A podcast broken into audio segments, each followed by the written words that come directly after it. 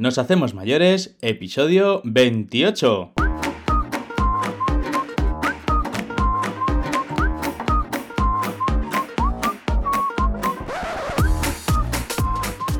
Buenos días y ser bienvenidos a Nos Hacemos Mayores, el podcast donde aprendemos a mejorar la vida de la gente mayor.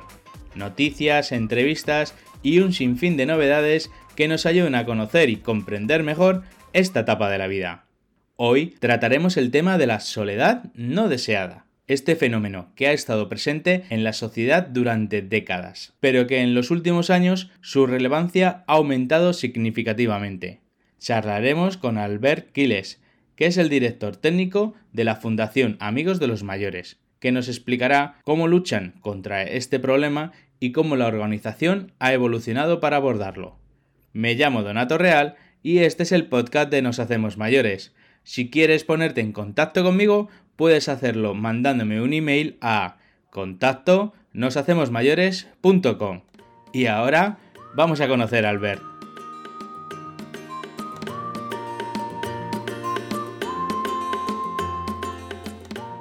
Hola Albert. Hola, ¿qué tal? Mira, antes he hecho una pequeña presentación de vosotros, pero ya que te tengo aquí enfrente, queríamos saber quién es Albert Quiles y cómo has llegado a esto de los amigos de los mayores. Pues mira, yo soy psicólogo de, formación. Eh, me he dedicado pues mm, prácticamente desde el principio al sector social, al que son el mundo de las ONGs, y ahora ya hace ya unos años tuve la oportunidad de poder empezar en la Fundación Amigos de los Mayores. Y bien, pues la Fundación Amigos de los Mayores es una organización que está actuando en España eh, desde el año 1987. Ahora justamente este mes de septiembre hemos cumplido 36 años y es una organización que se dedica o nos dedicamos a la lucha contra la soledad no deseada de las personas mayores. Y lo hacemos a través de la creación de vínculos, la creación de relaciones de amistad eh, para que la persona mayor eh, pueda sentirse acompañada y que esta relación eh, le genere bienestar. ¿no? Es nuestra forma de, luchar contra la soledad no deseada. Te, voy a preguntar antes, antes de que empecemos a, hablar de la fundación, para poner un poquito en contexto, cada vez la palabra soledad no deseada se escucha más. eso está bien porque al final ah, trabajamos el, el, problema que hay, pero, ¿de dónde viene esto de la soledad? ¿Cómo, cómo percibimos la soledad no deseada? ¿O, de qué estamos hablando aquí? Sí. Eh, como, como os comentaba, eh, empezamos como fundación eh, en los años 80 y en los años 80 hubo un grupo de personas en España que se dio cuenta de un trabajo que se estaba realizando en Francia sobre eh, el apoyo a las personas mayores, ¿no? Entonces, este grupo de personas fue a Francia, conoció la realidad eh, de los eh, programas de acompañamiento a mayores y lo introdujo en España. Entonces, ¿qué es lo que, lo que ocurrió en los años 80 en España y que se ha ido desarrollando durante todos estos años hasta llegar al 2023? Bien, pues que hay muchas personas mayores y no mayores también, pero en nuestro caso estamos especializados en las personas mayores que están viviendo una situación, una situación vital que eh, les genera malestar y eh, no es una situación en la que estas personas, eh, que, hayan buscado estas personas, que hayan, que, digamos estén conformes con esa situación que viven. ¿Cuál es esta situación? La situación, pues, de no tener un entorno con el que relacionarse o tener un entorno, vamos a decir, no vinculante, es decir, hay personas mayores que tienen pocas personas a su alrededor, es decir, que por ley de vida, por eh, eh, disparidad territorial, no tienen a su alrededor un entorno seguro con el que poderse relacionar. Hay otras personas, o sea, o que no lo tienen, o que tienen un entorno muy debilitado, es decir, pocas personas, o que el entorno que tienen no es un entorno, digamos, con unas relaciones vamos a decir, Fluida o... fluidas o favorables para la persona mayor. Mm. Entonces, esta situación de esta falta de relaciones eh, personales de la persona mayor o que estas relaciones no son como desearía la persona mayor que fueran, es lo que ocasiona el fenómeno de la soledad no deseada. El fenómeno de la soledad no deseada no es esa soledad que podamos encontrar todos a lo largo de nuestra vida de estar momentos solos y solas en los que disfrutemos de esa soledad, ¿no?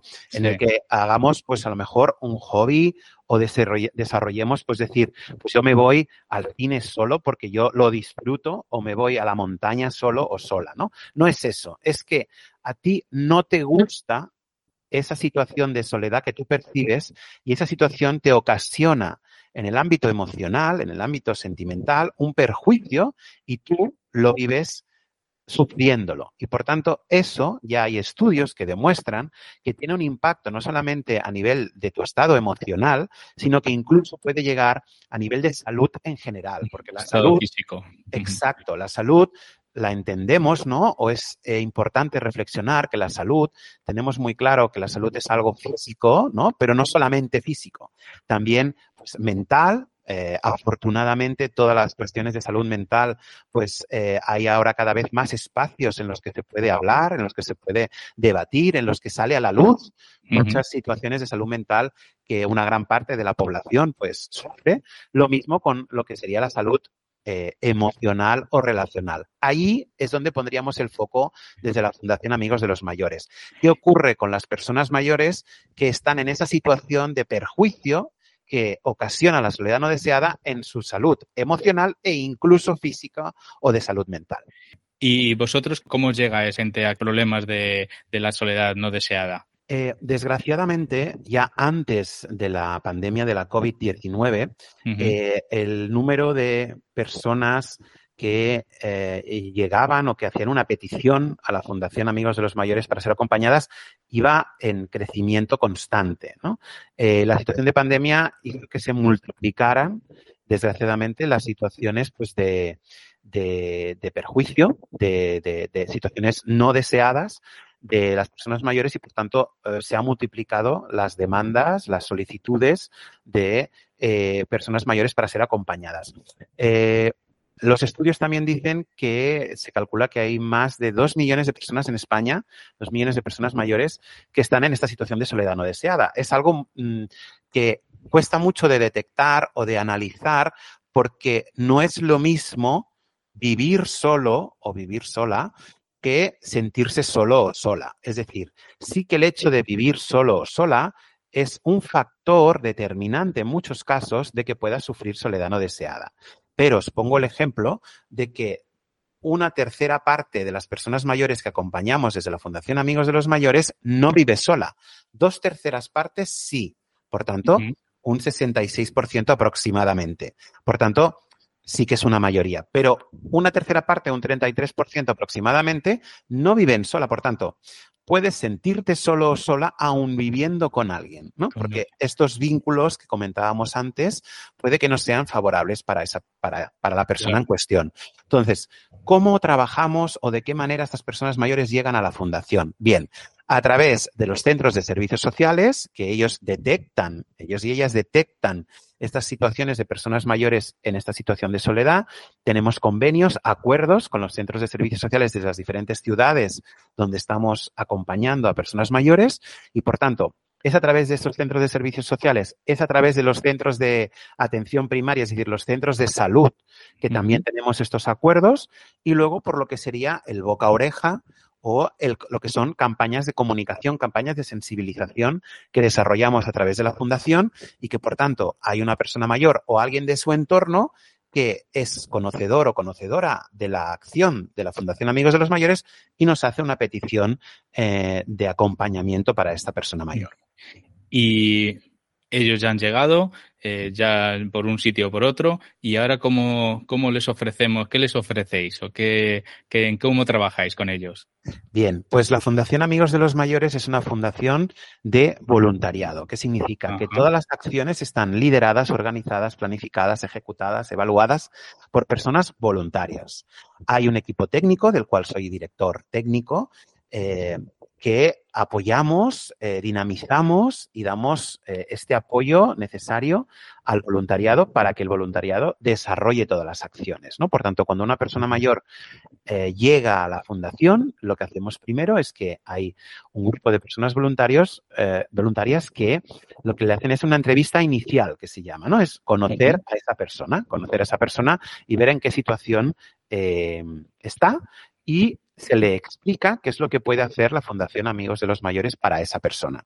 Entonces, básicamente hay tres tipos de, canales en los que esta persona mayor puede formar parte. El primero es el, participar en programas de acompañamiento, es decir, acompañamos, como siempre desarrollado por personas voluntarias, acompañamos a personas mayores en sus domicilios, en eh, centros residenciales en centros hospitalarios. Es decir, en donde esté la persona mayor, lo que se realiza son acciones de acompañamiento emocional una vez por semana. Una vez por semana, una persona mayor visita a esa persona eh, voluntaria. Siempre se intenta que sea la misma persona voluntaria a la misma persona mayor para desarrollar una relación de amistad. y que esa relación de amistad, ese vínculo de confianza, le genere bienestar, confianza, apoyo, autoestima a la persona mayor y desarrollen esta relación de amistad. Que también, que también al voluntario le viene exactamente, favorable. Sí, es decir, eh, la, gran mayoría de las personas voluntarias nos dicen pues esta frase que no es una frase hecha, sino es una frase que se, que se vive, ¿no? Que se percibe así, que mm. es que eh, muchas veces se recibe mucho más de lo que uno da, ¿no? Por tanto, una persona puede hacer voluntariado y eh, tener toda la voluntad de poder em, apoyar a esa persona mayor y dar, vamos a decir, a esa persona mayor, pero siempre nos dicen todo lo que recibe eh, de las personas mayores y que es muy beneficioso para las personas voluntarias también, ¿no? Por tanto... ¿Y, voluntarios? Eh, ¿Tenéis mayores, jóvenes? ¿Hay un voluntariado intergeneracional así? De todas las edades. Afortunadamente estamos llegando a personas de todas las edades tengo que decir que en los últimos años hemos visto que se está afianzando y incluso está creciendo un poquito el grupo de personas voluntarias jóvenes, de personas menores de 30 años.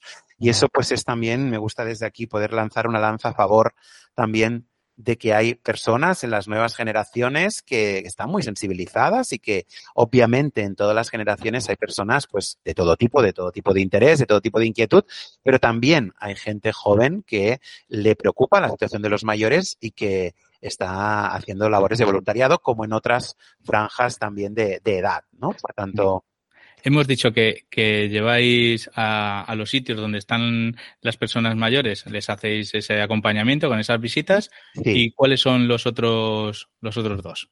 Pues eh, sería el acompañamiento telefónico, sería otro tipo de acompañamiento. Esto permite tanto a personas voluntarias que están en eh, municipios o zonas alejadas, pues les permite poderlo hacer desde sus casas, poder llamar a mayores y lo mismo con personas mayores, personas mayores que estén en entornos más rurales, en municipios donde no hayamos podido llegar presencialmente. De momento, amigos de los mayores, pues se ha desarrollado todo este programa de acompañamiento telefónico que durante la pandemia pues fue un gran programa porque se pudo pues acompañar a muchos mayores a través del teléfono. Esto se, sigue desarrollando. Y el tercer, la tercera vía sería todo lo que es las, las actividades más grupales, es decir, de proximidad, ¿no? Es decir, pues eh, todas las personas, pues, por ejemplo, pues del centro de Madrid que puedan ir quedando y de forma grupal, pues pueden hacer, hacer por ejemplo, pues talleres, salidas eh, culturales, de ocio, tertulias, meriendas, es decir, todo aquello que sería en un grupo de personas, no solamente una relación de uno con uno, es decir, de una persona mayor con una persona voluntaria y viceversa, sino varias personas mayores y varias personas voluntarias a la vez que hagan una actividad.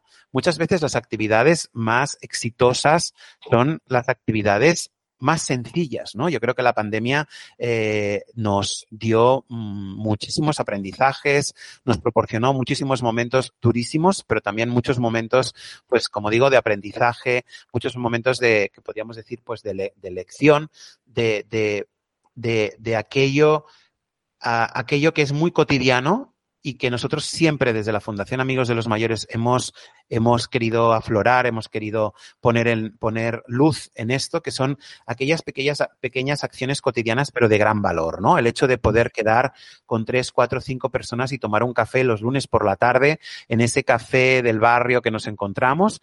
Esto nos dimos cuenta todos y todas, independientemente de nuestra edad, en la pandemia, como no lo podíamos hacer en la época del confinamiento durante esos meses, meses, qué gran valor tenía el poderte tomar un café con tus amigos una vez a la semana, ¿no? Cosas simples, pero que son las que más llegan. Que son las que marcan la diferencia de nuestras relaciones eh, con las otras personas, ¿no? Por tanto, eso que nosotros desde el inicio de la fundación en los años 80, esto ya siempre le hemos dado mucha importancia y lo hemos explicado tanto a todas las personas voluntarias como a, la sociedad en general a través de las campañas de comunicación que desarrollamos, es algo que, que, que por una parte, nos hemos dado cuenta que hay mucha más eh, conciencia, vamos a decirlo así, eh, de que desde la pandemia, pues eso ha recobrado mucho más valor porque todo el mundo se ha dado cuenta del gran valor y significación de las cosas sencillas y simples. Te iba a preguntar, claro, la pandemia ha sido el, un antes y un después, pero ¿cómo ha, ido evolucionando los, los problemas de los mayores en los años 80 de la soledad? ¿Eran los mismos que los de ahora? Pues ha ido cambiando, ha ido cambiando y de hecho mm, notamos que va a seguir cambiando y que está cambiando de forma más acelerada los últimos años. Es decir, ¿porque hay más mayores o, o, porque la gente lo dice más o lo expresa? Por, varias razones, ¿no? Es verdad que ahora mismo estamos en un momento en el que toda la generación denominados, ¿no? Baby boomers, toda esta generación eh, en España concretamente, pues ahora mismo se está empezando a acercar a la etapa de la vejez, ¿no? Y dentro de los próximos años eh, se prevé, al menos las estadísticas es lo que, lo que nos están diciendo, que haya muchas más personas mayores, ¿no? Y de hecho las estadísticas y las proyecciones estadísticas nos dicen que durante los próximos 10, 15 años se va a multiplicar, se va a invertir eh, se habla mucho de esta inversión de la pirámide, ¿no? Es decir, muchas más personas mayores, mucho menos personas jóvenes, ¿no? Y ahí con todo lo que esto conlleva, puede conllevar a nivel de desarrollo de la, de la sociedad, en este caso española, europea, etcétera, etcétera, y en, todo caso mundial, ¿no? Entonces, eh, es decir, la, la soledad es algo que ha ido ha ido evolucionando. En el, el, fondo, el fondo, el fondo es el mismo, es decir, esa necesidad humana, vamos a decir, de, intercambio entre personas y que cuando eh, llegamos, somos mayores o llegamos a la etapa de la vejez, si, seguimos teniendo esa, esa necesidad, ¿no? Mm, hay muchas veces, yo lo oigo de forma bastante constante, ¿no? Cuando se habla de una persona mayor y se dice, no, si ya la llama su, hijo cada día, ¿no? Y dices, no, si está muy bien cuidada porque hay una persona que la, que, pues que se, se ocupa de su, de su higiene, vamos a decir, y luego el hijo la llama cada día, ¿no? Y, y, y ¿Y por qué? Nos tendríamos que preguntar por qué pensamos que eso ya es como que ya es suficiente, ¿no? Que ya es suficiente, que esa persona tiene que ser feliz. No, está muy bien que el hijo la llame cada día, pero nosotros, es decir, cualquiera de nosotros, estemos en la edad que estemos, no nos basta solo la relación con nuestros padres o nuestros hijos o nuestra pareja. No es suficiente, está muy bien que tengamos una relación con personas pues de nuestra familia o la familia que nosotros eh, creemos o formemos o elijamos, pero no es suficiente, ¿no? Por tanto, reivindicamos o ponemos eh, la luz en el poder y la necesidad de la amistad a lo largo de la vida. Y que una persona mayor no le basta con que su hijo la llame. Está muy bien. Desafortunadamente, nosotros acompañamos a personas mayores que no tienen ni la visita ni la llamada del hijo. Algunas sí y algunas no. Pero estas personas tienen necesidades, sobre todo porque sufren esta soledad no deseada, de establecer relaciones de amistad con otras personas. Tengamos la edad que tengamos. Eso ha sido eh, permanente en todos estos años. Pero sí que es verdad que el perfil de persona mayor, el perfil, digamos, y las necesidades y el desarrollo de la sociedad ha ido cambiando muchísimo, ¿no? Es decir, de una parte un poco, me atrevería a decir, sin ofender, porque era lo de, lo de ese momento, pero podríamos decir que en los 80 y 90 había a ojos de ahora una, una mirada un poco paternalista, vamos a decirlo así, un poco, pues, eh, eh, como digo, ¿no? Pues sí, paternalista, de, de, de, la visión de las personas mayores, desde una visión desde vamos a, cuidar a esa persona que nos necesita, vamos a decir, pero que en ese momento... Era la, era la tradición, ¿no? Exactamente. Mi, madre, mi, abuela vivía con nosotros. éramos los hijos, mis padres y mi abuela. Siempre, si no teníamos una abuela, teníamos al otro. O sea que siempre... En cambio, ahora, lo primero también, yo ya vivo no vivo en la ciudad donde viven mis padres, por ejemplo. Eh, ya han cambiado las familias, ¿no? Sí. Eso es lo que tú quieres decir ahí también. Sí, quiero decir que en la concepción de la ayuda, en la concepción de lo que es el apoyo social, a ojos de ahora, repito, en ese momento se estaba desarrollando, había una transición democrática en España y había muchísima gente que eh, quería eh, ayudar a los demás. Por tanto, en ningún momento quiero que esto sea como una crítica, no. Es decir, a ojos de ahora que, que lo estamos analizando desde nuestra visión actual de, de 2023, sí que podríamos decir, sin, repito, sin ofender, que había pues, una visión un poco, vamos a decir, paternalista, en ese sentido de yo ayudo al pobre o ayudo al que se necesita, ¿no? Esto creo que afortunadamente ha ido cambiando en el sentido de decir, no, vamos a intentar que esas personas, es decir, no generarles, por ejemplo, más dependencia, sino trabajar para que esa persona pueda mantener su autonomía, por ejemplo, ¿no? O que esa persona tenga relaciones en igualdad de condiciones. No vamos a ayudarla, sino que vamos a crear una relación de igualdad en la que todo el mundo se enriquezca, lo que me comentabas antes, ¿no? Decir, sí, este voluntario va a visitar a una persona mayor, pero esta persona mayor le va a aportar mucho a esta persona voluntaria. Y por tanto es una relación de igual a igual. No vamos a ayudar al que está en una situación más desfavorable. Sí, esa persona está en una situación de soledad no deseada, pero eso no la pone en un lugar, vamos a decir, eh, eh, diferente del que estamos nosotros. Entonces, toda esta creación de relaciones igualitarias, de relaciones bilaterales de, igualdad, de equidad, de ayuda mutua, es lo que se ha ido trabajando y desarrollando eh, durante todos estos años, ¿no? Y ahora mismo las personas que eh, estamos acompañando sí que son la, última generación muy afectada por la brecha digital, que este es un gran tema, el tema de la brecha digital, que conlleva que haya muchas cosas que se puedan o no se puedan hacer de una manera determinada, pero que ahora toda la gente, como digo, de la generación denominada baby boomers, que va a llegar a la vejez, toda esta gente, como mínimo, en regla general o de forma mayoritaria, ya están dominando lo que es el WhatsApp, el Facebook. Hay un mínimo de, redes o de, autonomía en todo el tema digital que ya lo tienen, que es una novedad, porque esto no, lo hemos tenido hasta ahora. Sí, A, través de la tecnología ha crecido mucho. Sí. Hay que utilizarlo bien porque creo que hay veces que, es mucho lo que, lo que les llena y lo que les ha, aleja uno de otro también, nos aleja mucho de las familias también, pero creo que, es ahora el baby boom lo tienen dominado y más que nosotros eh, incluso, ¿eh? más que algún joven. Eso se tiene que tener en cuenta y, es decir, hay, estos cambios, pues los cambios también eh, sociales.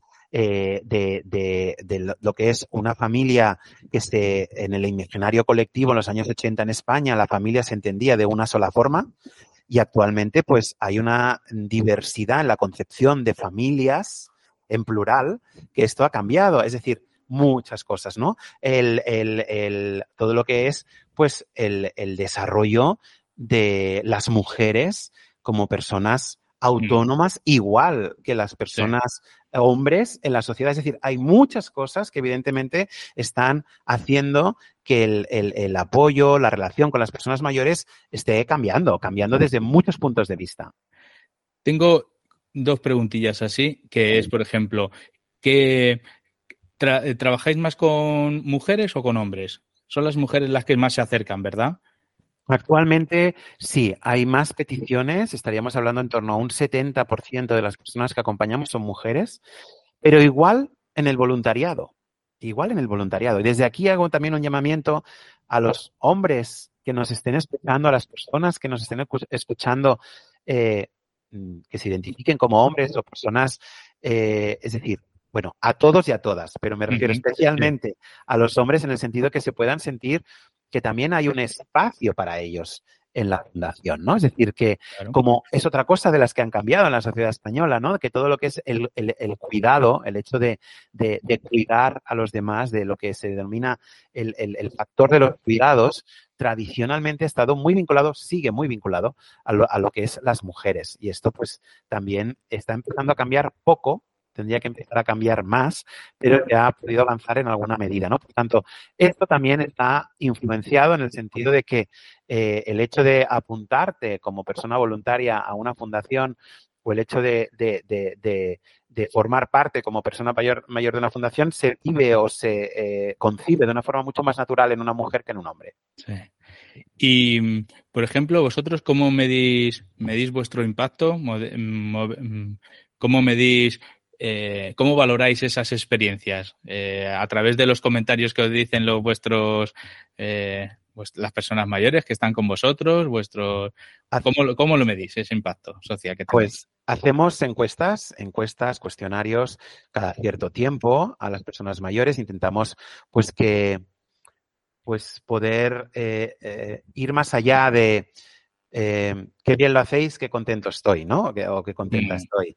Esto, pues, bueno, pues nos consta y tiene valor, pero poderlo, poderlo, digamos, aterrizar en algo mucho más concreto, ¿no? En qué cosas, pues, estamos, eh, vamos a decir, acertando más o, o, em, em, pudiendo llegar a esas necesidades que hay o pudiendo, em, mm, ¿cómo decir?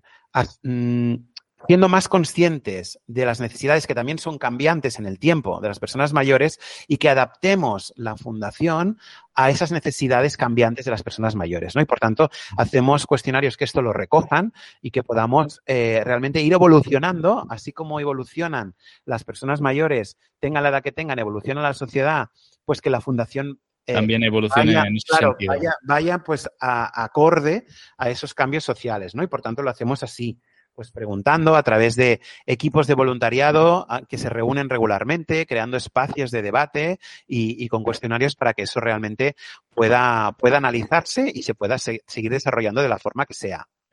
Em, ahí va, hacia allá va el futuro de la fundación, pero ¿cómo podemos ayudar? ¿Cómo podemos ayudar? ¿O cómo, cómo podemos contactar con vosotros? ¿Qué podemos hacer? Bien, pues cualquier persona que nos esté escuchando, que sea una persona mayor, que quiera o hacer voluntariado o, poder tener una amistad, cualquier persona de cualquier edad que quiera hacer voluntariado, personas que quieran colaborar económicamente, porque nos sufragamos, ¿no? Pues eh, por la ayuda de personas socias y donantes que nos proporcionan recursos para poder eh, desarrollar todo este apoyo y todas las actividades que organizamos con los mayores. Una cosa que me he olvidado antes de decir, que es importante, que celebramos lo que son las tradiciones culturales con los mayores, ¿no? Es decir, en Madrid el San Isidro, en Cataluña el San Jordi, en Valencia las Fallas, ¿no? Es decir, todas aquellas actividades en, en, en en Zaragoza el Pilar, es decir, todos aquellos actos culturales territoriales que se celebran, pues eh, lo celebramos con las personas mayores. Igual la Navidad para todos, la Navidad es un momento pues, común y todas esas personas que quieran ah, em, acercarse a la fundación, que quieran colaborar de alguna manera o que a veces pues hay personas que no tienen el tiempo, pero dicen, mira, pues yo soy fotógrafo y me, gustaría pues colaborar haciéndose unas fotos para que esas fotos luego pudieran salir y pudieran eh, sensibilizar a otras personas, pues o nos pueden llamar a un teléfono que es muy sencillo, que es el 608-200-300, un teléfono muy fácil, 608-200-300 y allí pues recibimos la petición y les informamos sobre todo lo que quieran saber de la fundación. Eh, Albert, también las empresas pueden participar, ¿no? Sí, sí, sí, las empresas pueden participar. Tenemos tanto proyectos que presentamos a la administración pública como a las empresas o fundaciones patrimoniales que quieran, que quieran colaborar. Nos pueden llamar, nos pueden enviar un correo electrónico a info arroba amigosdelosmayores.org, también es muy sencillo, info arroba amigosdelosmayores.org. Pueden encontrarnos en nuestra página web, amigosdelosmayores.org, ahí tienen toda la información, nos pueden contactar a través de la web o de nuestras redes sociales, estamos en todas las redes sociales, en Twitter, Facebook, LinkedIn, Instagram, en todas somos amigos de los mayores, solo nos tienen que buscar en el buscador. Entiendo que en, las ciudades que has dicho de las fiestas populares es donde, donde estáis o también estáis ya en, en toda España? Presencialmente estamos en Cataluña, en Aragón, en la Comunidad de Madrid, en la Comunidad Valenciana y ahora mismo estamos eh, desarrollando un grupo en la provincia de Sevilla. Así que las personas que nos estén escuchando, en todas las otras provincias estamos con el programa de acompañamiento telefónico pero nos gustaría desarrollar el programa de acompañamiento presencial. Así que si hay personas que nos escuchan de las otras provincias, podríamos ver de cómo empezar un grupo presencial en las otras provincias. Muy bien. Albert, nos hemos hecho una idea de, de la soledad no deseada, de vuestro trabajo eh, ahora queremos, siempre decimos que las entidades o fundaciones, empresas, somos personas, así que nos gustaría, te voy a hacer una serie de preguntitas rápidas y fáciles para conocerte un poquito mejor a ti, ¿vale? De acuerdo. Mira, una, una, funda, una fundación, iba a decir, una afición tuya que, que nos digas. Una afición, pues eh, una afición que me apasiona es el cine. Realmente eh, me encuentro que todas las plataformas digitales actualmente somos muy pocos los que vamos al cine. Yo vivo actualmente en Barcelona y muchas veces me he encontrado que estoy solo en la sala y me impresiona porque creo que el cine, el hecho de la liturgia de ir al cine me parece algo, algo fascinante y lo, lo, lo vivo y lo disfruto muchísimo. Bueno, ya, ya he encontrado el hilo donde, donde te viene, porque a ti te convocó a este programa, al podcast, eh, Alfredo Cohen, que también estuvo aquí, le entrevistamos para su festival La Gran Pantalla, y entonces ya he, ya he cogido el... Ahí está, el Festival La Gran Pantalla, que es un maravilloso festival que este año, en el mes de julio, pues ha cumplido su quinta edición y que, y que hemos podido estar desde la Fundación Amigos de los Mayores y yo también particularmente, pues... Eh, muy, muy involucrado porque realmente es algo que puede llegar a mucha gente y mm. podemos trabajar aspectos de la vejez, pues de una forma también, pues desde el ámbito cultural y desde el cine, que es algo también muy sano, ¿no? Otra preguntita que tengo es que nos digas eh, una persona o alguien referente en, en tu vida.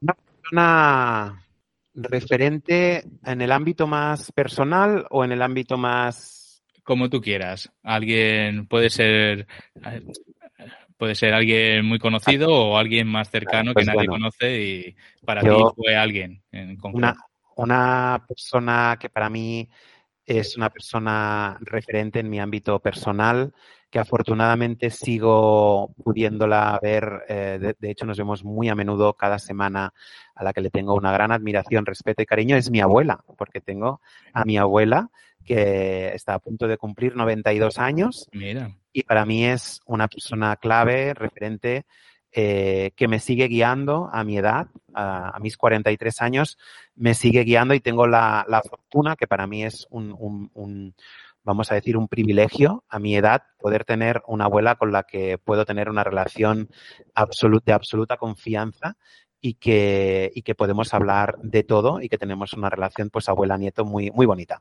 Le puedes mandar un saludo si quieres desde aquí. Bueno, pues ya, ya, un abrazo muy fuerte, sabes que te quiero.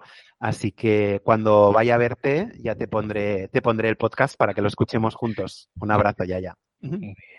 Em, las dos últimas. ¿Una recomendación cultural? Ya sea una recomendación cultural. Una recomendación cultural. Em, a ver, a ver, a ver, a ver. Últimamente Em, sea libro o sea película. O teatro o música, lo que... O teatro o música, o música. Mm. Documental, lo que quieras. Bueno, mirad, este año desafortunadamente nos ha dejado eh, mm, una gran cantante que eh, creo que es mundialmente conocida. Yo creo que las nuevas generaciones quizás no saben quién ha sido Tina Turner, eh, pero es una persona que eh, precisamente eh, cuando ella ya tuvo una edad más madura, pues, encontró, vamos a decir, el éxito, ¿no? Y es una persona que, de la cual hay, hay, hay libros, ella escribió sus memorias, es una persona que hay una película, y es una persona que estuvo en activo hasta sus 70 años, ¿no? Y por tanto, bueno, yo me gustaría pensar que cuando personas que tienen este, esta gran eh, popularidad, pues que eso no, no se pierda, ¿no? Que las nuevas generaciones puedan saber que fue o en este caso una mujer en un mundo, ¿no? De, del rock, una mujer que a sus 50, 60, pues eh, recobró su carrera con una, una, vida muy difícil y que por el hecho de que estas personas pues eh, fallezcan, pues que se pueda revisitar el camino que probablemente ella vio a muchos otros artistas, en este caso en el mundo de la música, eh, que han abierto pues como, como persona, primero como mujer, como mujer que estuvo hasta sus 70 años pues al pie, de, al pie del cañón, que se dice, Sí, y sí. Que, se- que no se pueda olvidar a estas personas que, que creo que han tenido una influencia muy grande en, en muchos aspectos, ¿no? Yo también estoy contigo. eh, Yo vi el documental y muy, muy positivo. Muy, tiene su, tiene su, hay que pensar bien lo que, lo que sale ahí en el documental, porque está en un sitio puntual una mujer, en un, un sitio de hombres, de maridos y, y bueno, hay que verlo, el documental, ahí lo dejo. Exactamente, exactamente. Que no, que no perdamos de vista eso. Y yo cuando a veces hablo con una persona muy joven, ¿no? Y me dice que no sabe quién es Tina Turner, pues me entra como un poco de pena de decir, esto se tiene que trasladar a las nuevas sí. generaciones, que sepan quién ha sido, ¿no? Estas personas. Correcto, correcto. Y nada, para terminar, siempre hacemos la última pregunta al invitado, que es que nos recomiende a alguien, eh, a alguna entidad, persona o empresa que creas conveniente que pueda venir a este podcast. Pues em, lo he estado pensando y veo que em, os voy a, a- os voy a nominar, ¿no? Si se dice así. Sí, sí, está Voy a nominar a, a Eva Carrasco. Eva Carrasco es una profesional, una profesional del ámbito de la vejez. Ella está trabajando en una empresa que se llama Tunstall Televida. Es una empresa que se dedica a lo que es el servicio de teleasistencia que ofrece y que hay diferentes ayuntamientos en España que eh, subcontratan a esta empresa para que eh, esta empresa lleve los servicios municipal- municipales de teleasistencia. Teleasistencia, para las personas que nos estén escuchando, sería lo que popularmente se denomina la medalla o el botón, ¿no? Que significa que cuando una persona mayor está en su casa, pues pueda apretar un botón en caso de emergencia y que muchas veces, esto seguro os lo explicará Eva, muchas veces estas personas apretan el botón para hablar porque hay esta soledad no deseada, ¿no? Y por tanto, que podáis conocer, ¿no? Cuáles son estos servicios de teleasistencia de la mano de una persona como ella, de gran sensibilidad, de gran profesionalidad. Mm, Eso es lo que me ha llevado a poder decir que podáis hablar con Eva Carrasco, porque creo que, que ella os va a poder da- dar una visión de cuáles son estos servicios que se ofrecen a las personas mayores tan necesarios que, que desgraciadamente una persona mayor pues puede levantarse al baño por la noche y desgraciadamente caerse y que el hecho de tener ese botón le puede salvar la vida, ¿no? Y que por tanto muchas de las personas mayores que acompañamos desde la Fundación Amigos de los Mayores tienen este servicio de teleasistencia y trabajamos muy codo a codo con estos servicios y una persona que, que nos conoce bien es Eva Carrasco y creo que puede ser de utilidad que podáis hablar un poco con ella. Pues siempre nos hemos hecho la idea quién habrá ahí detrás, ¿no? Del teléfono, así que a ver si la invitaremos y a ver si nos acepta la invitación y nos comenta y nos, eh, nos explica que, cuál es su trabajo. Me parece muy buena nominación. Muy Pues bien, nada. me alegro, me alegro mucho, Donato. Albert, muchas gracias por habernos atendido, por habernos explicado todo vuestro trabajo y, y nada, el día uno, eh, celebrar el Día Internacional de las Personas Mayores y Sí. un placer con vosotros. El día uno ya está aquí. Yo creo que también hay que reivindicar el orgullo, ¿no? El orgullo de, de- de- de poder llegar a la vejez, el orgullo de, tener personas mayores en la sociedad con bienestar, una sociedad completa. Mm, no- o sea, no, puede, no podemos tener una sociedad completa hasta que las personas mayores se sientan incluidas y tengan, y tengan bienestar en su vejez. Si esto no lo conseguimos, no podemos decir que estamos viviendo en una sociedad completa. Así que Sí. orgullo de la vejez, eh, encantado de que nos hayáis invitado, de que haya- hagáis todos estos podcasts. Adelante, todo el apoyo y hasta pronto. A celebrar el 1 de octubre, el Día Internacional de las Personas Mayores.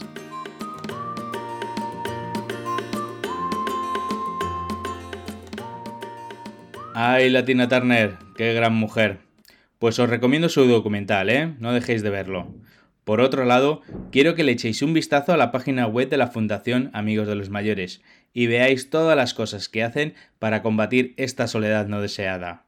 Y te quiero recordar que este 1 de octubre, o sea, ya, es el Día Internacional de las Personas Mayores y espero que hagas algo especial con los tuyos, aunque sea una llamada. Se acaba el episodio de hoy y espero que sean de interés todos estos capítulos que hacemos y que si te interesan, pues los compartas con tus amigos para hacerlos llegar a más gente. También te voy a pedir que te suscribas para que estés informado del último episodio, que le des a un like, a un me gusta o me dejes un comentario. No lo dejes para luego que se te olvida. Y claro está, que te invito a volvernos a escuchar en el próximo episodio.